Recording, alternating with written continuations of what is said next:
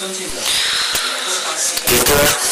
Ngài Phó Thủ tướng Quốc vụ viện nước Cộng hòa Nhân dân Trung Hoa Trương Cao Lệ. Kính thưa Ngài Thủ tướng Chính phủ Việt Nam Nguyễn Xuân Phúc. Thưa các quý vị đại biểu của ASEAN Thưa các bà, các ông Hôm nay tôi rất hân hạnh cũng rất vui mừng được một lần nữa tham gia lễ khai mạc hội trợ triển lãm Trung Quốc ASEAN lần thứ 13. Đây là một sự kiện có ý nghĩa quan trọng được tổ chức ở thành phố Nam Ninh tươi đẹp. Nhân dịp này, tôi xin thay chính phủ và nhân dân Vương quốc Campuchia. Chân thành cảm ơn sự đón tiếp nhiệt tình mà chính phủ và nhân dân Trung Quốc đã dành cho cá nhân tôi và đoàn đại biểu của Campuchia trong thời gian hội trợ triển lãm Trung Quốc ASEAN và hội nghị thượng đỉnh thương mại và đầu tư lần này.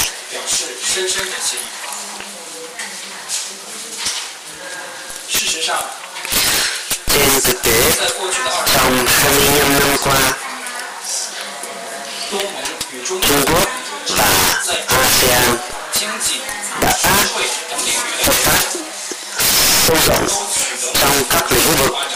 chính trị, kinh tế, xã hội. Xét từ góc độ Campuchia, từ năm 1991, ASEAN và Trung Quốc thiết lập quan hệ đối thoại cho đến nay. Trung Quốc và ASEAN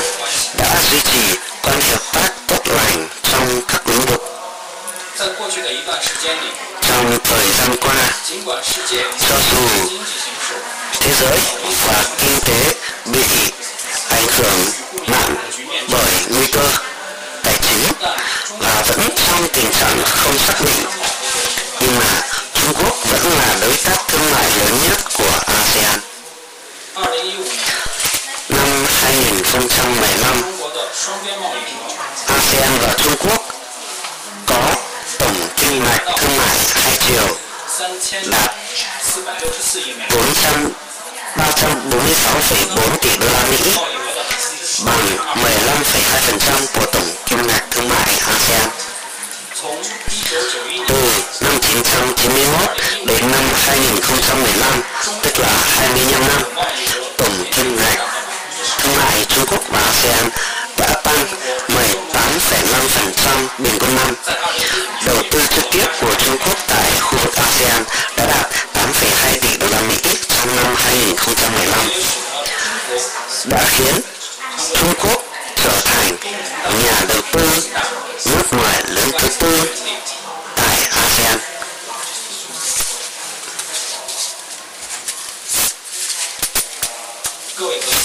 Thưa các ngài, thưa các bà, các ông, trong khi kinh tế toàn cầu có nhiều yếu tố không xác định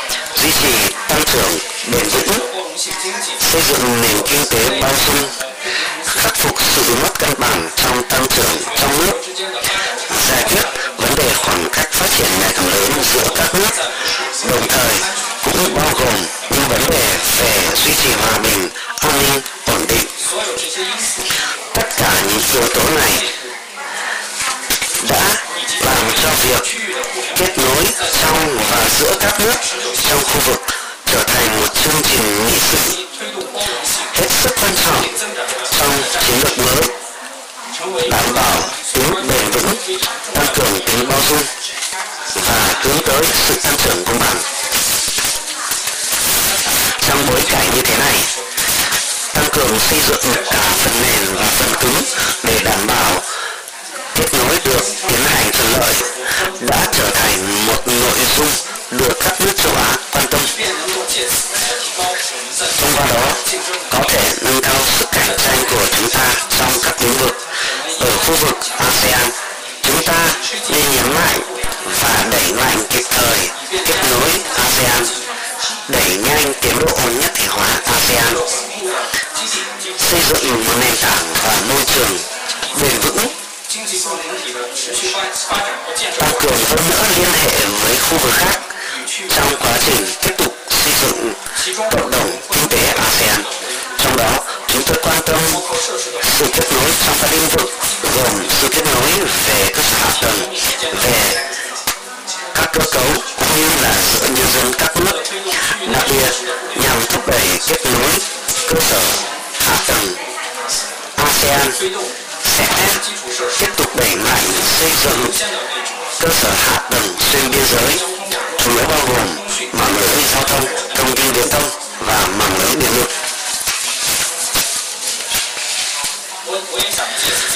Nhân dịp này, tôi cũng mong muốn bày tỏ lời cảm ơn chân thành tới Ngài Trương Cao Lệ. Ngài Trương Cao Lệ đã nêu ra nhiều đề nghị hết sức quan trọng góp phần thúc đẩy hợp tác giữa hai bên. Trên cơ sở đó, Campuchia hết sức hoan nghênh và ra sức ủng hộ xây dựng con đường tư lửa trên biển thế kỷ 21 sẽ góp phần điều phối mối quan hệ giữa chúng ta trên các lĩnh vực bao gồm là sự kết nối về hiệu một cách hiệu quả trong lĩnh vực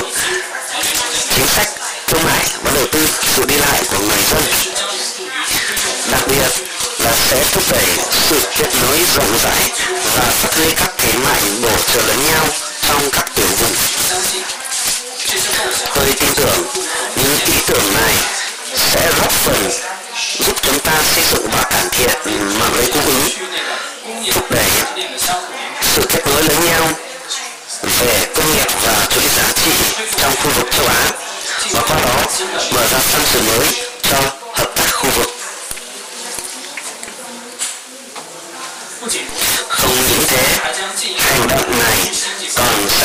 Sẽ hơn nữa nền tảng cho việc phát triển kinh tế khu vực,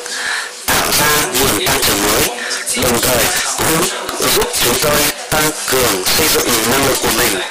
để chống lại các nguy cơ có thể xảy ra trong tương lai. Thưa các ngài và phu nhân, thưa các bà các ông, Campuchia bày tỏ hài lòng và tán thưởng những cố gắng của các bạn Trung Quốc trong việc mở rộng kết nối tại khu vực và tán thưởng những vai trò quan trọng mà phía Trung Quốc đã phát huy. Như mọi người chúng ta đã chứng kiến, mặt bằng hôm nay đã phát huy vai trò quan trọng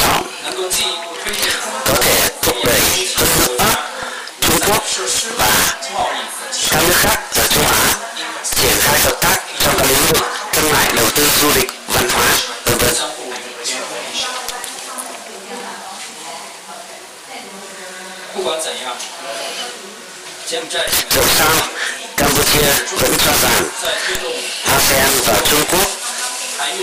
còn có nhiều tiềm năng khổng lồ trong lĩnh vực thúc đẩy hợp tác. Năm nay là năm đầu tiên thành lập cộng đồng kinh tế ASEAN. Cộng đồng này là một thị trường có dân số trên 7 triệu, 700 triệu, là một nhà máy mới nổi của thế giới và có nhu cầu rất lớn trong một số lĩnh vực gồm điện lực, kỹ thuật thông tin,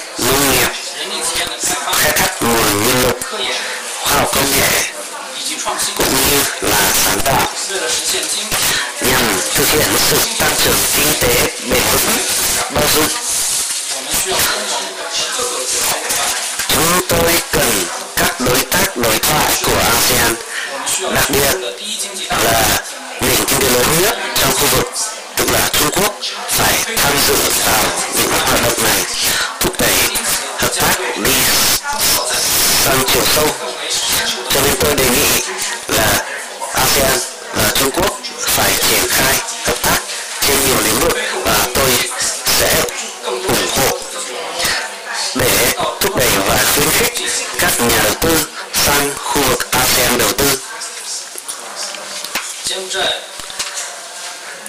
Campuchia hết sức coi trọng hợp tác với các nước trong và ngoài khu vực cũng như vai trò quan trọng của tiến trình nhất thể hóa đặc biệt là hợp tác với ASEAN và các nền kinh tế lớn bao gồm Nhật Bản, Ấn Độ, Hàn Quốc và Trung Quốc. Trên thực tế, hai chiều giữa Campuchia và Trung Quốc đang có đà phát triển mạnh mẽ, đặc biệt về kinh tế thương mại, nông nghiệp và ngành du lịch. Đồng thời, đầu tư cũng được phát triển nhanh chóng, chủ yếu trong các lĩnh vực xây dựng cơ sở hạ tầng, năng lượng, công nghệ thông tin và thông tin viễn thông.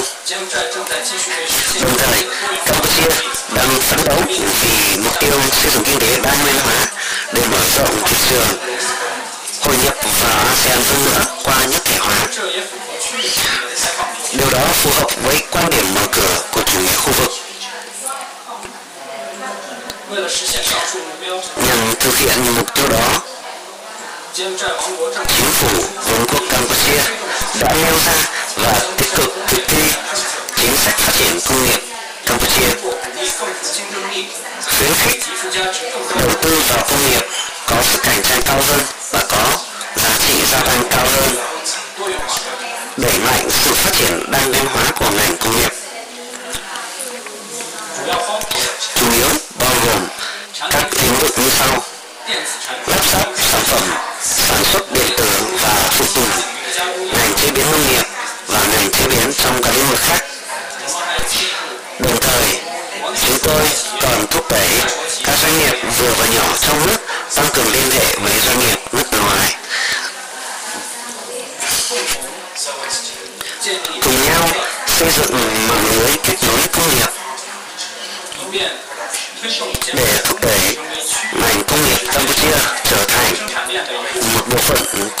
Của khu vực thế giới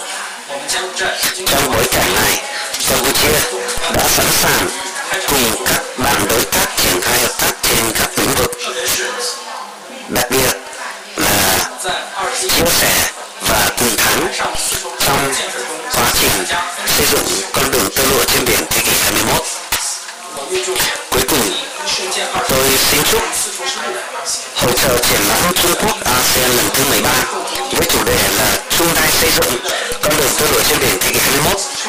góp sức tạo